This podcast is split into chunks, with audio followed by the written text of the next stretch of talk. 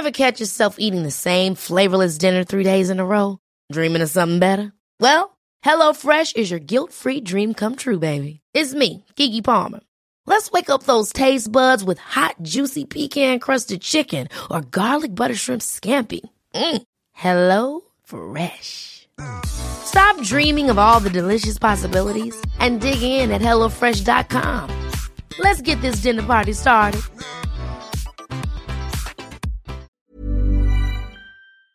Vous pensez que certains projets sont impossibles. Bonjour, bonjour, bonjour, bonjour, c'est Bertrand, votre coach web, bienvenue dans ce nouvel épisode du podcast, épisode 538. J'espère que vous allez bien, vous avez la forme, l'énergie, la patate, que tout va bien pour vous, que vos projets avancent, bah oui, que vos projets avancent, que vous travaillez dessus, parce que c'est de ça dont je voulais vous parler aujourd'hui.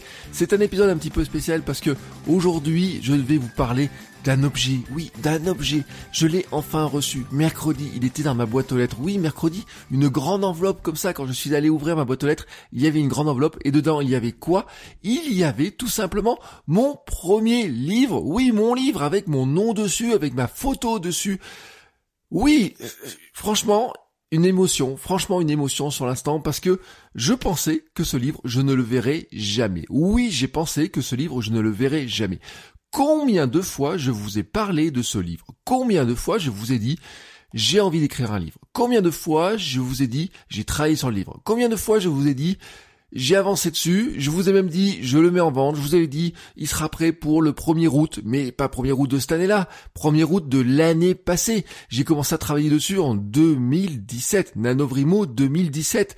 Hein, ce projet, c'était quoi? C'était quand j'ai lancé le podcast, hein, j'ai commencé à lancer le podcast, bon, il y a trois ans et demi maintenant, on va dire, et puis, au bout d'un moment, certains d'entre vous m'ont dit, ah ça ferait un bon livre, ça ferait une bonne idée de livre, ça serait bien de collecter un petit peu toutes ces idées, tout ce que tu nous partages comme ça, ça ferait un bon livre. Et j'ai dit bah pourquoi pas, banco, je vais m'y mettre, je vais travailler dessus, je vais écrire dessus, tout simplement, et puis ça va se faire.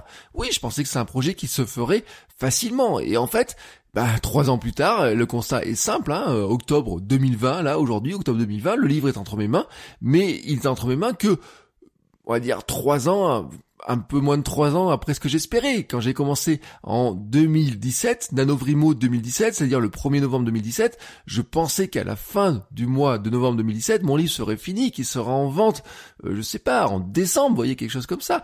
Qu'est-ce qui s'est passé entre temps Pourquoi il est, pas arrivé? Eh ben tout simplement parce que je me suis perdu. Je me suis perdu en route. J'ai essayé euh, de faire, je sais pas comment on pourrait dire ça, on va dire que au lieu de m'écouter, au lieu d'appliquer mes propres conseils, je suis parti en fait un petit peu, vous voyez, dans le syndrome de, on peut pas dire que c'est le syndrome de l'imposteur, on peut dire que c'est surtout le syndrome de l'auteur, euh, de celui qui veut ressembler à un auteur. C'est-à-dire que écrire un bouquin, c'est quand même quelque chose de sérieux, quoi. Franchement, pendant des années, quand vous regardez les bouquins, vous êtes dans des librairies, vous regardez des éditeurs, des beaux éditeurs avec des logos dessus, vous dites, bah ils ont dépensé de l'argent pour euh, faire euh, éditer le livre, pour l'imprimer, pour qu'il soit dans la librairie. Bah lui il a travaillé des heures, des années dessus, des jours, etc. Il y a beaucoup de personnes qui travaillent dessus, il faut l'imprimer, ça a un coût, etc. Et puis on vous a dit aussi pendant très longtemps, on a dit, eh ben si vous voulez faire ça, mais que l'éditeur vous choisit pas, vous pouvez imprimer à compte d'auteur, faut avoir de l'argent, imprimer vous-même, bah, faire imprimer vos propres euh, payés pour qu'il imprime pour vous vos éditions, etc. pour qu'elles soient amenées dans les magasins. Et encore, encore, je sais même pas si c'est distribué dans ce cadre-là. Et maintenant, Qu'est-ce qui se passe? Là, comme ça, on se rend compte que finalement, c'est les choses sont devenues beaucoup plus faciles. Vous vous rappelez, il y a quelques semaines, je vous ai parlé d'un truc en disant, bon bah Internet c'était pas mieux avant, mais il y a même des choses qui étaient tout simplement impossibles, improbables dans cette histoire-là. Et un truc qui était improbable, c'était de se dire qu'on pouvait éditer son propre livre aussi facilement. Oui, aussi facilement. Mais pour arriver à faire ça, il y a un moment donné, bon bah il faut y mettre un petit peu de méthode. Et moi je me suis trompé sur la méthode parce que je n'ai pas voulu appliquer à mon livre, ou en tout cas consciemment, hein, ou inconsciemment, on va dire plutôt inconsciemment, je n'ai pas appliqué à mon livre les méthodes que j'utilise pour créer du contenu. C'est-à-dire que j'ai théorisé quelque chose qui s'appelle le contenu minimum viable, c'est-à-dire le fait de créer du contenu le plus rapidement possible pour le mettre le plus rapidement possible sous les yeux de son audience, pour avoir des retours de l'audience, pour avoir construit une audience, avoir ses retours, et pour améliorer petit à petit son contenu, et donc pour arriver à passer facilement de l'idée au projet concret, de l'idée au contenu concret.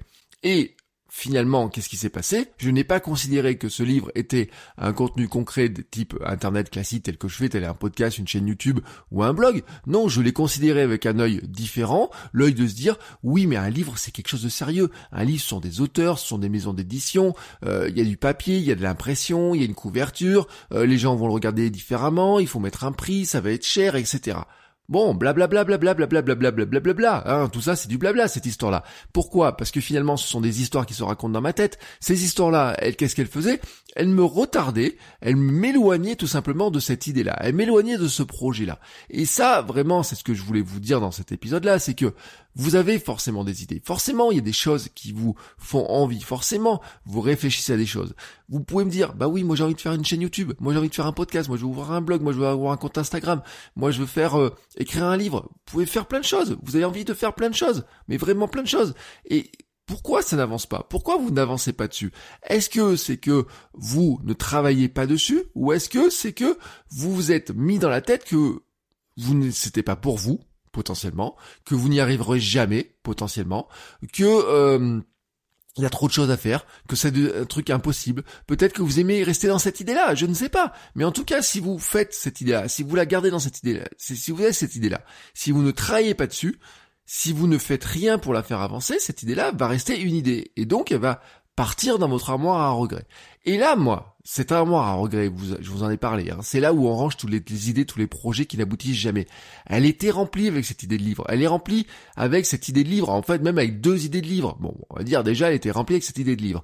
Il y a un moment donné, j'ai décidé qu'il était temps que je sorte mais que je sorte ce livre. Vous voyez que j'aille dans mon armoire, que je dise non, toi tu vas pas rester rangé là, j'ai pas envie que tu sentes la naphtaline, j'ai pas envie euh, que euh, dans 5 euh, ou 10 ans je te ressorte en disant ah bah tiens ça aurait été une bonne idée, je l'ai pas fait puis il y a quelqu'un d'autre qui l'a fait à ma place ou quoi que ce soit. Non, j'ai décidé qu'à un moment donné, il était temps que je le fasse. Et donc à ce moment-là, je me suis dit comment faire? Et c'est là ce que je voudrais revenir sur l'idée du contenu minimum viable, c'est vous dire que pourquoi je vous en parle autant? Pourquoi je pense que c'est la méthode qui nous permet d'avancer? Tout simplement parce que c'est celle qui est la plus rapide. Euh, quand on prend le livre, si vous regardez, je reprends le cas des livres. J'ai des dizaines de livres dans ma bibliothèque derrière moi. Il y a des, je dis des dizaines, mais j'ai des centaines de livres. ils sont rangés là, tous les uns derrière les autres. Il y a mes auteurs préférés, les Seth Godin et compagnie. Voyez, et à chaque fois que je prends un livre dedans, qu'est-ce que je vois? Une belle couverture, la photo, la mise en page, l'impression, des idées, des choses comme ça. Et je me dis, waouh ça me semble impossible. Je vois un bouquin, 200 pages, 300 pages. J'ai un petit bouquin de poche. Euh, je regarde le truc, il fait 500 pages, c'est tassé, etc. Je me dis, oh, mais écrire tout ça, c'est, c'est un monument, c'est monumental. Je n'y arriverai jamais. Et c'est vrai. J'ai longtemps pensé que je n'y arriverai jamais. Mais en fait, ce qu'on oublie tout le temps, c'est que ces auteurs-là, quand on les regarde, quand on regarde ces bouquins-là, bon, il y a souvent quelque chose avant. Il y a souvent avant quelque chose qui est un truc qui est euh, les essais qu'ils ont pu faire, euh, les tentatives, les euh, bouts de, les brouillons, les choses qu'ils n'ont pas réussi à faire, ou alors des petits trucs, des petits, des petits essais, des petites publications, etc. On peut pas regarder comme ça un auteur en disant bah tiens il a fait un livre et tout, c'est génial, etc. Sans regarder ce qu'il a fait avant. Mais le problème c'est qu'on ne voit pas ce qu'il a fait avant. On ne voit que ce qui est publié. Vraiment on ne voit que ce qui est publié. Et c'est ce que je voulais vous dire en fait, qui est important pour moi, c'est que sur Internet, vous n'existez que quand vous avez publié quelque chose. Vous n'existez pas autrement. Mais c'est pareil partout. Tant que vous n'avez pas appuyé sur le bouton publier, tant que vous n'avez pas publié vraiment, mis sous les yeux de votre audience, tant que vous ne l'avez pas fait connaître, tant que vous reste quelque chose qui est un projet ou alors quelque chose sur lequel vous avez travaillé, mais qui reste chez vous, entre votre tête, votre ordinateur, vos mains, j'ai envie de dire entre les quatre murs de votre maison, quoi, grosso modo, entre vous et votre maison, entre vous et votre bureau, c'est, ça reste un projet finalement, ça reste un projet. Vous ne l'avez toujours pas montré, ça reste là. Et sur Internet, vous n'existez toujours pas. Je veux dire, aujourd'hui là, vous allez, vous allez sur Amazon, vous tapez Bertrand Soulier, vous tapez contenu minimum viable, vous allez trouver quelque chose. Vous allez trouver quoi? Vous allez trouver mon livre. Bah oui, vous allez trouver le livre. Mais pour qu'il soit présent dessus sur Amazon, mais c'est valable sur Kobo, c'est valable sur Apple Book, etc.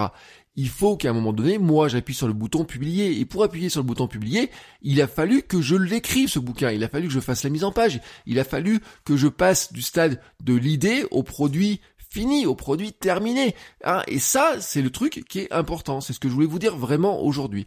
Parce que, finalement, quand on regarde un petit peu les choses, euh, on peut se dire, c'est facile, tout est ouvert. Enfin, c'est facile. Non, on va dire tout est ouvert. C'est pas facile. Internet vous permet de faire plein de choses. Il y a plein de choses qui étaient inimaginables il y a pas si longtemps que ça. Avoir sa propre émission radio, euh, bon, franchement, quand on regarde l'histoire, et je dis souvent, quand on regarde même l'histoire de la radio, euh, la France a connu, et le monde entier a connu, une libéralisation de la parole qui est importante. Il faut penser quand même que les radios libres, hein, les années 80, etc., quand euh, on a eu le droit de créer des radios officielles, hein, vraiment créer des radios, avant, les gens, ils bidouillaient pour avoir leurs émetteurs, etc., pour créer des radios. Nous, il y a des histoires dans le coin où les gens, ils allaient émettre depuis euh, les volcans d'Auvergne, hein, pour que à Clermont, on puisse recevoir les radios, etc. Enfin, moi, j'étais, j'étais tout gamin, vous voyez, c'est des trucs qu'on me racontait. Et petit à petit, les radios eh ben, ont été autorisées, elles ont pu émettre, et puis petit à petit, par contre, bah, c'est monté en gamme, etc. Il leur a fallu plus de matériel, etc. Si aujourd'hui vous voulez vous créer une radio, mais vraiment créer une radio que vous allumez votre autoradio, vous voulez créer une radio, vous allumez l'autoradio, vous allez sur une fréquence, il y a votre radio à vous. Ça va vous coûter un pognon pas croyable cette histoire-là, ne serait-ce que pour avoir une place sur l'émetteur, ne serait-ce que pour avoir l'autorisation de le faire sur les émetteurs, les autorisations du CSA, de avoir le droit d'émettre parce que c'est réglementé, etc. Si maintenant vous voulez créer non pas quelque chose qui s'appelle une radio, mais quelque chose qui s'appelle un podcast. Bah, dans les faits, c'est quoi? C'est pareil. Hein. vous avez euh, un micro, vous avez votre casque sur les oreilles, vous avez vos idées, etc. Vous partagez ça. Sauf que vous n'avez pas besoin d'autorisation. Aucune autorisation. Vous pouvez le faire quand vous voulez. Là, maintenant, aujourd'hui, vous voulez faire un podcast sur n'importe quel sujet, vous pouvez le faire. N'importe quel sujet. Vous pouvez choisir le nombre d'émissions que vous allez faire, etc.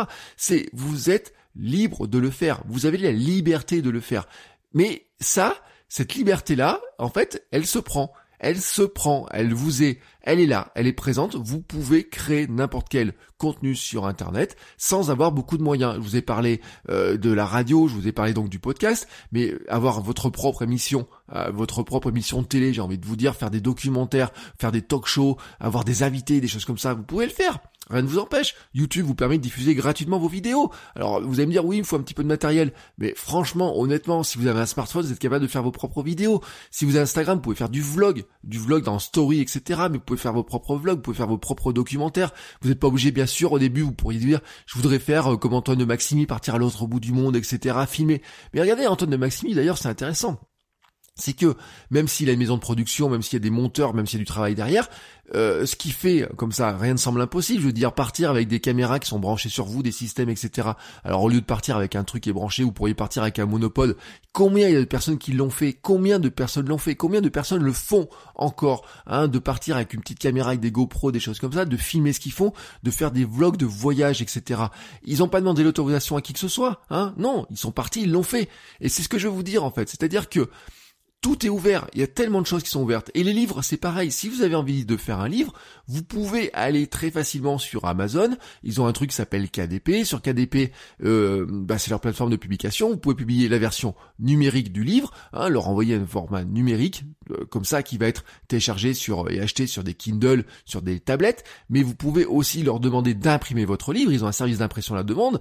Quelqu'un achète votre livre, il l'imprime, il lui envoie. Vous n'avez pas besoin d'acheter un stock de 100 ou de 1000 livres pour que votre livre soit disponible. Vous n'avez pas besoin de vous dire que votre livre sera disponible à la FNAC ou quoi que ce soit pour que les gens l'achètent. Ils peuvent l'acheter en ligne, ils peuvent le prendre dès maintenant. Je veux dire, c'est un truc qui est possible. Et le pire dans tout ça, c'est que le, livre, quand on regarde, c'est un objet physique terminé. Voilà, c'est un objet physique terminé, il y a du papier, etc. Et on se dit, une fois qu'il est terminé, il est terminé. Mais comme c'est de l'impression à la demande, en fait, ça, ce n'est plus vrai. Ce n'est plus vrai. C'est-à-dire que la notion de contenu minimum viable, elle s'applique aussi au livre. C'est-à-dire que vous pouvez très bien, sur KDP, c'est possible, mais c'est pas, c'est encore plus possible qu'en sort numérique, mais c'est possible aussi avec la version papier. Vous dire, je me rends compte que mon livre, je veux le faire évoluer. Je me rends compte que j'ai oublié un truc. Je me rends compte que j'ai fait une faute d'orthographe. Je me rends compte que la mise en page n'était pas terrible. Je me dis, ah bah tiens, j'ai d'autres idées. Tiens, il y a des auteurs qui m'ont fait des, enfin des lecteurs qui m'ont fait des remarques. J'aurais pu faire ça, j'aurais pu faire ça. Je vais ajouter une idée, j'ai oublié ça, etc. Et eh ben, vous pouvez le faire. C'est-à-dire que le principe même de produit minimum viable s'applique aussi au livre. C'est-à-dire que vous êtes capable de dire, le livre, il est dans une version 1-0 à ce moment-là, mais dans quelques temps, si je veux le modifier un petit peu, je suis capable de le modifier, il va repasser en validation et les personnes qui vont le voir ensuite sur Amazon vont pouvoir acheter une version papier qui sera une version rééditée, j'ai envie de dire. Et ça, c'est possible sans que on soit obligé de jeter des exemplaires en pagaille, sans que l'on soit obligé euh, de réimprimer sans exemplaires, 1000 exemplaires ou quoi que ce soit. Non, parce que c'est de l'impression à la demande. Et l'impression à la demande, vous l'avez dans d'autres domaines. Si vous lancez une marque de t-shirt aujourd'hui, vous pouvez pouvez lancer une marque de t-shirt. Si vous voulez acheter une tasse, ah, je, je, peux vous le dire, hein, sur mon bureau, j'ai une tasse du Hamsters Running Club. Voilà, j'ai une tasse devant mes yeux, Hamsters Running Club. J'ai des mugs personnalisés. Vous voulez cette tasse, vous voulez des mugs personnalisés, je vous les vends. Je vous les vends, je les ai sur ma boutique. Hein, je vous mets le lien dans la description de la vidéo et du podcast. Je les ai, hein, je les ai. C'est-à-dire que j'ai créé une boutique. Si vous voulez acheter une tasse Hamsters Running Club, si vous voulez acheter un sweatshirt, si vous voulez acheter une casquette euh, du Hamsters Running Club, euh, bah, vous pouvez le faire parce que euh, en impression à la demande, vous pouvez le faire.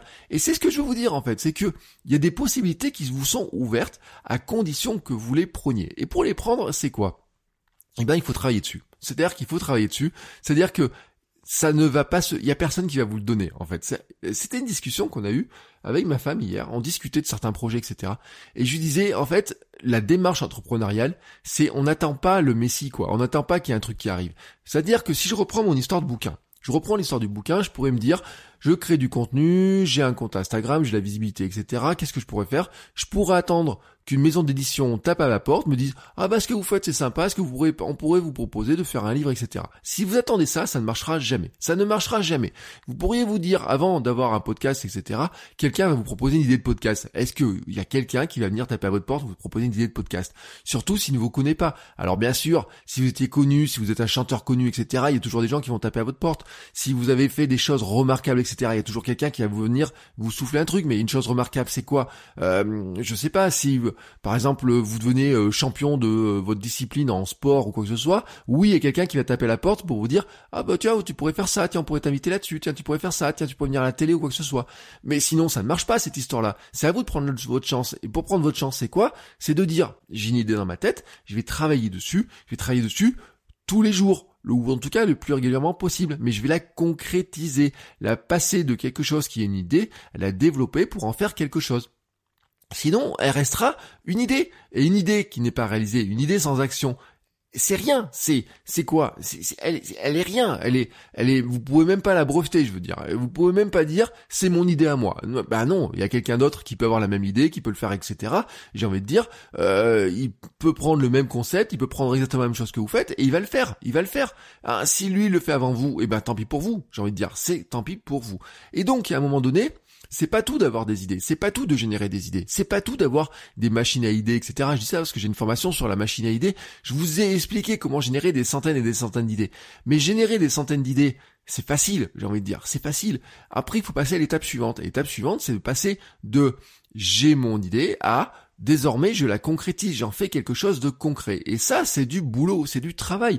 Ça va pas se faire sans relever les manches, ça va pas se faire sans boulot. C'est-à-dire qu'il y a un moment donné, vous devez absolument passer à l'action et le faire, et le faire le plus régulièrement possible. Donc, ça, c'est, c'est, c'est comment dire? C'est, c'est vous êtes obligé de le faire. Voilà, je cherchais le mot, voilà, c'est c'est inévitable. C'est-à-dire que si vous voulez que vos projets deviennent quelque chose de concret, qui sortent de la tête, qui sortent de l'idée, que vous se passiez de l'idée à quelque chose de concret, vous êtes obligé de travailler dessus.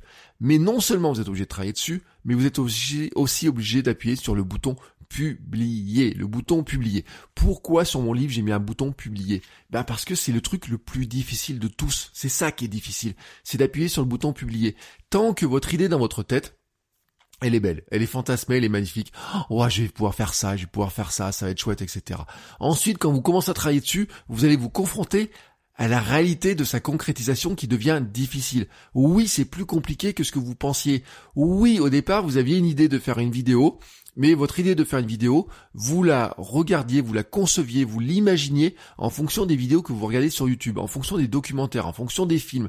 C'est-à-dire que dans notre tête, il est très facile de faire un film à la façon de Quentin Tarantino. Il est très facile de faire un documentaire à la façon de euh, Maxime, euh, j'ai perdu, euh, de Maximi, parce que c'est Antoine de Maximi, pardon, c'est assez simple de le faire.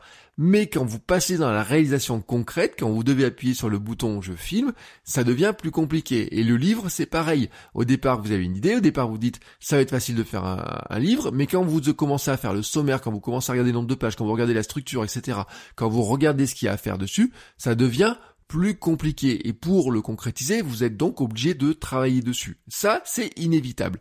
Et ensuite, il y a l'étape supérieure, c'est que le bouton publier, il vous met face à votre audience, à du public. Et donc, là, vous dites, oui, mais est-ce que les gens vont l'apprécier? Est-ce que ça va servir à quelque chose? Est-ce que les gens vont l'aimer? Est-ce que je vais avoir des mauvais commentaires? Vous voyez toutes ces histoires-là qui se racontent dans votre tête, toutes ces histoires-là qui se racontent dans votre tête. Eh ben, c'est la force qui vous empêche d'appuyer sur le bouton publier. Or, si vous n'appuyez pas sur ce bouton publier, eh ben, votre projet, même si vous avez travaillé des heures dessus, il va rester lettre morte. Il y aura rien. Rien du tout, comme ça, il est mort. Personne ne le connaît, puisque finalement il reste chez vous. Bien sûr, au cinéma, il y a des histoires de euh, quelqu'un ouvre un tiroir, il trouve un manuscrit dedans, il le lit, il le trouve génial, etc. Il envoie un éditeur, l'éditeur le publie. L'auteur qui était dans son coin jusqu'à maintenant devient un auteur célèbre et tout, il passe à la télé, et puis voilà, il rencontre l'amour, il a des enfants, il fait des dizaines de bouquins, sa carrière a changé, et 30 ans plus tard, il raconte ses mémoires. Ouais, ça c'est beau, c'est Hollywood, mais dans la réalité, dans la réalité, ça marche pas comme ça le truc. Ou alors peut-être que c'est arrivé, bien sûr que c'est bien sûr qu'il y a un jour quelqu'un qui chantait dans le métro, qui a un agent qui passe comme ça, qui dit oh bah vous chantez bien, tiens hop, je vous fais faire un disque. Bien sûr que ça arrive. Bien sûr qu'il y a des histoires comme ça. On, a tous les histoires, les mythes, etc.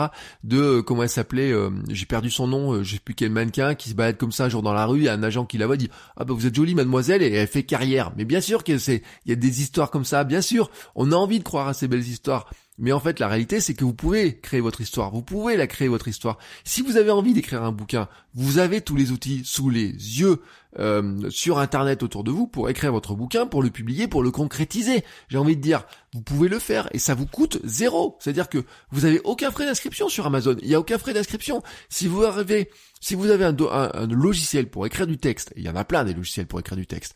Si vous avez un petit logiciel pour créer la couverture, il y en a plein. Vous allez sur Canva, c'est gratuit. Si vous mettez, vous téléchargez le bon format, vous faites, vous bidouillez vos trucs, etc., sans avoir le moindre sou, vous êtes capable de, sortir votre bouquin. Vous êtes capable de créer votre livre et de le mettre sous les yeux de personnes pour qu'ils puissent l'acheter. Alors bien sûr, ça va vous demander du boulot, bien sûr, ça vous demande euh, de l'énergie, mais c'est possible. Donc, ce n'est pas, je veux dire qu'il n'y a plus de problème technique, il n'y a plus de problème financier, même j'ai envie de vous dire euh, dans cette histoire-là. Le, la grande difficulté, la grande problématique qu'il y a, c'est que ça se passe tout dans notre tête. Et c'est ce que je voulais vous dire en fait, c'est que même moi, vous voyez, sur cette histoire de livre, pendant longtemps, je me suis pas mis assez à travailler dessus. Et pendant longtemps je n'ai pas mis les bons ingrédients qu'il fallait pour arriver à sortir le livre. Et c'est ça que j'ai retenu surtout de cette histoire là c'est que à un moment donné j'avais l'idée c'est-à-dire qu'on me glisse, on me dit, ah bah tiens, ce serait une très bonne idée, etc., d'écrire un livre. Il y a plusieurs personnes qui me disent, je me dis, oui, effectivement, c'est une bonne idée. Je vais me mettre au travail dessus. Quand je passe à l'action de travailler dessus, je me rends compte que ça va être plus compliqué. Et je me rends compte que ça va être compliqué pour une raison, Premièrement, c'est que je me suis mal organisé, bon ça c'est une chose, mais aussi notre raison, c'est que je me compare à tous les livres que j'achète et à tous les livres que je euh, que je lis, à tous les livres que je vois aussi chez les libraires, etc. C'est-à-dire tous les livres que je feuillette. Et je me compare à ça, à ces versions terminées, à ces versions sur lesquelles il y a un auteur qui a travaillé, mais aussi un éditeur, une maison d'édition, quelqu'un qui a fait la mise en page, quelqu'un qui a fait l'illustration, eux, ils ont travaillé aussi, je ne sais pas combien de temps pour sortir le bouquin, etc., ces auteurs. Et donc, je me compare à ça. Et moi, je regarde ce que j'écris, je me dis, oh là là, mais je peux pas sortir un truc comme ça, ça va jamais être ça, je vais jamais y arriver, etc. Et donc, bah, je rajoute des choses, j'en rajoute, j'en rajoute, j'en rajoute. Mais à force d'en rajouter, à force d'en faire, et au bout d'un moment, ça devient un projet dans lequel je finis par me perdre, et donc, je finis par l'abandonner, et bam, dans l'armoire à regret. Et donc, il y a un moment donné, je l'ai sorti de cette armoire à regret, j'ai dit maintenant je vais en sortir une version minimum viable, c'est-à-dire une version qui exprime l'essentiel pour moi. Je vous ai déjà expliqué ce que c'était pour moi une version minimum viable par exemple du podcast. Et je le dis dans le livre, j'explique exactement ce que c'était la version minimum viable du podcast telle que je l'ai imaginé quand j'ai lancé le premier épisode du podcast. Et ce livre c'est pareil. Pour ce livre, ma version minimum viable du livre, c'est me dire il faut qu'il soit agréable à lire, mais même si la mise en page n'est pas parfaite, etc., il faut qu'on ait envie de le lire, il faut surtout que dedans, il y ait une idée qui soit principale, qui soit forte, que je partage l'idée principale, que je veux, euh, veux inciter, à inciter à appuyer sur ce bouton publier, mais surtout plus qu'inciter, vous donner une démarche pour le faire. C'est pour ça qu'il est centré sur la démarche du contenu minimum viable. Qu'est-ce qu'un contenu minimum viable? Comment on le pense, comment on le fait évoluer, comment ce contenu minimum viable va devenir quelque chose de plus gros, quelque chose qui va être plus important. Mais on va passer les étapes petit à petit. On ne vise pas directement quelque chose qui est gros, on commence par quelque chose qui est petit et qui est plus simple à faire, et petit à petit en progressant, en faisant de contenu minimum viable en contenu minimum viable, on arrive petit à petit à ce qu'on veut, et même probablement à beaucoup plus fort que ce que l'on veut. Mais pour arriver à faire ça, je vous le répète, il faut d'abord se dire c'est possible, j'ai une idée, c'est possible, je vais la concrétiser. Je vais la concrétiser si je travaille dessus et ensuite si je publie dessus. Et donc ça, vraiment, c'est là-dessus que je me concentre. Et voyez, ce qui est important, ce qui est intéressant dans ce que je voulais vous dire aussi là-dedans, c'est que le contenu minimum viable, vous pouvez l'appliquer à n'importe quel format, à n'importe quoi. Je veux dire, le podcast, j'avais une version minimum viable dans ma tête de mon premier épisode de podcast. Et il y a des choses que j'avais imaginées, je n'y suis toujours pas. Je raconte une anecdote dans le livre. Voyez Good Morning Vietnam avec, euh, euh, j'ai perdu le nom de, du gars dans, la radio, vous savez, qui fait son Good Morning Vietnam, etc. le matin. Et quand je imaginais que j'allais appuyer sur le bouton du podcast, le premier bouton enregistré, j'imaginais j'allais faire ça. J'imaginais. Et pourtant, 538 épisodes plus tard, vous n'avez jamais entendu ça. Pourquoi? Eh bien parce que entre la première idée que j'ai et ce que c'est devenu, bah bien sûr, il y a eu des versions successives, il y a eu 537 versions qui se sont faites, etc., sur lesquelles j'ai ajouté un petit peu. Vous voyez, la petite bout d'accroche qu'il y a au tout départ, c'est une accroche qui est venue peut-être après l'épisode 300 ou 400, je sais plus exactement. J'ai dit, tiens, c'est un truc qui est rigolo, je vois, euh, tiens, ça m'inspire par telle personne qui fait ça. Alors l'idée, en fait, c'est euh, les petites signatures de Chuck Lorre, vous savez, à la fin des épisodes de certaines séries américaines qui sont produits par Chuck Lorre ou dont il est scénariste, il y a une petite histoire, euh, bon, bah, il y a un petit bout de texte comme ça qui apparaît à la fin, et ben il y a des cartes comme ça, ce qu'on appelle les vanity cards et de, de Chuck Lorre. Bon, bah voilà, ça c'est un truc, je me suis dit, mais tiens, est-ce que je pourrais pas l'appliquer moi, mais à mon constat à moi, à mon podcast à moi, à mon contenu à moi. Mais ça c'est pas venu au premier, c'est pas venu dès le départ, c'est venu qu'après 200 ou 300 épisodes. Et puis, vous voyez, maintenant c'est facile à faire, vous savez que c'est une accroche, vous avez l'habitude de l'entendre, etc. Mais c'est pas installé dès le départ. Il y a des choses que j'avais prévues que je ne fais pas. Il y a des choses que je n'avais pas prévues euh, du tout, que je ne pouvais pas imaginer qui se font, etc. Ça se construit comme ça, petit à petit. Et ce que je voulais vous dire vraiment, c'est que vous devez passer à l'action. C'est-à-dire que à un moment donné, si vous avez une idée, vous devez passer à l'action. N'attendez pas non plus, et c'est ce que je dis dans le livre non plus aussi, n'attendez pas d'avoir 10 épisodes de podcast pour diffuser votre podcast. Parce que vous perdez du temps parce que en fait vous n'allez pas vous rendre compte de comment l'audience va réagir, etc. Vous savez pas comment vous allez le faire connaître. Vous allez peut-être vous dire ah oui alors attends j'ai fait ça et tout, puis je me rends compte que ah bah non euh, finalement j'ai fait ça mais l'audience elle apprécie pas ou alors le son il est pas si bon que ça ou alors j'ai des remarques là-dessus. Ah oui mais j'en ai fait trois ou quatre autres épisodes derrière. C'est dommage. Est-ce que je jette tout? Est-ce que j'arrête tout mon projet? C'est c'est décourageant ce genre de choses comme ça. Non, dans l'idée, c'est ce que je vous dis, c'est que on crée un premier produit, un premier contenu, que ce soit un livre, une vidéo, que ce soit un PDF, que ce soit euh, un podcast, un épisode de podcast ou quoi que ce soit, on publie, on diffuse, on fait connaître, et à partir de là, on essaye de voir bah, qu'est-ce que les gens ont apprécié, qu'est-ce qu'ils n'ont pas apprécié. Sur YouTube, il y a un truc qui est génial, c'est que vous savez exactement pour la vidéo si les gens ils se sont arrêtés de la regarder au bout de 10 secondes, 20 secondes, 1 minute, 3 minutes, 10 minutes. Vous savez exactement ce qui a marché, ce qui n'a pas marché. Vous voyez à quel moment ils décrochent. Mais c'est valable aussi sur le podcast. Les plateformes de podcast maintenant vous disent combien de temps les gens ont écouté le podcast, à quel moment ils décrochent. Vous voyez aussi quels sont les titres qui marchent mieux. Je vous ai parlé, je vous en ai pas parlé jusqu'à maintenant, mais le mail c'est pareil. Les mails, vous envoyez des mails, vous voyez si le mail il est ouvert, si le titre a fait ouvrir le mail, quels sont, comment les gens réagissent. Si une fois qu'ils ont ouvert le mail, est-ce qu'ils cliquent sur le lien que vous avez mis, si vous l'avez mis au début, à la fin, ou est-ce qu'ils cliquent, etc. Donc je veux dire que à chaque moment vous êtes capable de tester, de regarder un petit peu comment l'audience réagit, de regarder ce qui se passe et puis d'ajuster. Donc, petit à petit, votre contenu, il va s'enrichir, va s'améliorer en fonction de ces retours-là, en fonction aussi des commentaires que vous allez avoir, en fonction des partages, en fonction de ce que les gens vont vous dire, en fonction du succès de certains euh, contenus que vous avez pu produire ou pas produire. Donc, je veux dire que tout ça, c'est la matière vivante, c'est la matière vivante. C'est-à-dire que on peut se dire que euh, une vidéo une fois qu'elle est terminée, elle est terminée. Oui, cette vidéo-là, elle est terminée. Mais une fois que la vidéo est terminée, vous en avez une deuxième qui va arriver derrière, et la deuxième va être faite d'après ce que vous avez appris dans la première, et puis la troisième sera faite d'après ce que vous avez appris dans la deuxième. Et donc c'est un enchaînement. Vous faites la première, la deuxième, la troisième. Votre dixième vidéo sera construite d'après ce que vous avez appris avant, étape par étape. Et donc pour arriver à faire ça, qu'est-ce qu'il faut faire? D'abord, on sort l'idée de sa tête et on commence à travailler dessus concrètement, on se retrousse les manches et on travaille concrètement. Ensuite, on appuie sur le bouton publier. Et bien sûr que la pression psychologique qu'on se met dans sa tête, dire tout est déjà fait, c'est pas possible, c'est pas pour moi, etc. Bien sûr qu'elle existe, mais il faut passer par là. Il faut passer par là. Et donc, une fois que vous avez appuyé sur ce bouton publier, vous savez aussi que vous allez pouvoir avoir une seconde chance, et puis une troisième, et puis une quatrième, et puis une cinquième, et puis une sixième, et puis une septième, à condition de vous donner la chance de le faire, c'est-à-dire travailler dessus à nouveau. Reprendre en disant ça, ça m'a plu, ça m'a pas plu, ça, ça a plu aux gens, ça a pas plu, etc. Qu'est-ce que je fais, qu'est-ce que j'améliore? Et vous faites une étape, une autre étape, une autre étape, une autre étape, une autre étape, et petit à petit vous construisez ainsi. Voilà, c'est ça l'idée. C'est ça l'idée que je voulais vous vendre, mais je vous la vends pas dans le bouquin, en fait. Je vous la vends depuis 538 épisodes de podcast. Depuis 538 épisodes de podcast, je vous le raconte. Le contenu minimum viable, la première fois que je le sors ça, ça doit être dans l'épisode 30 peut-être, ou peut-être l'épisode 20. Vous voyez, c'est un truc qui est sorti depuis extrêmement longtemps.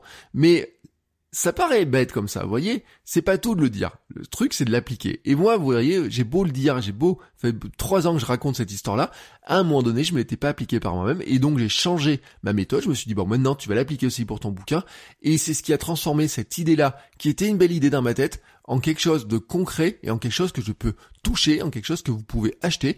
Hein, vous faites votrecoachweb.com slash livre et vous aurez tous les liens pour l'acheter sur toutes les plateformes, que ce soit en numérique ou en papier ou alors vous cherchez Bertrand Soulier ou contenu minimum viable sur ces plateformes-là, sur euh, ebooks d'Apple, sur Kobo, Allier, et bien sûr sur Amazon, vous avez la version Kindle et la version papier, et vous le retrouverez sans aucun problème.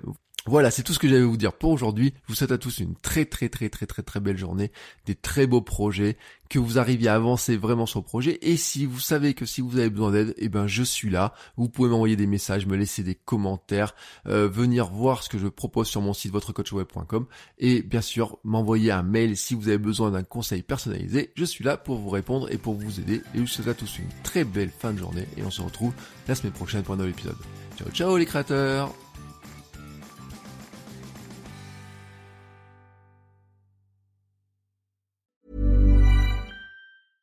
Hey, it's Paige DeSorbo from Giggly Squad. High quality fashion without the price tag. Say hello to Quince.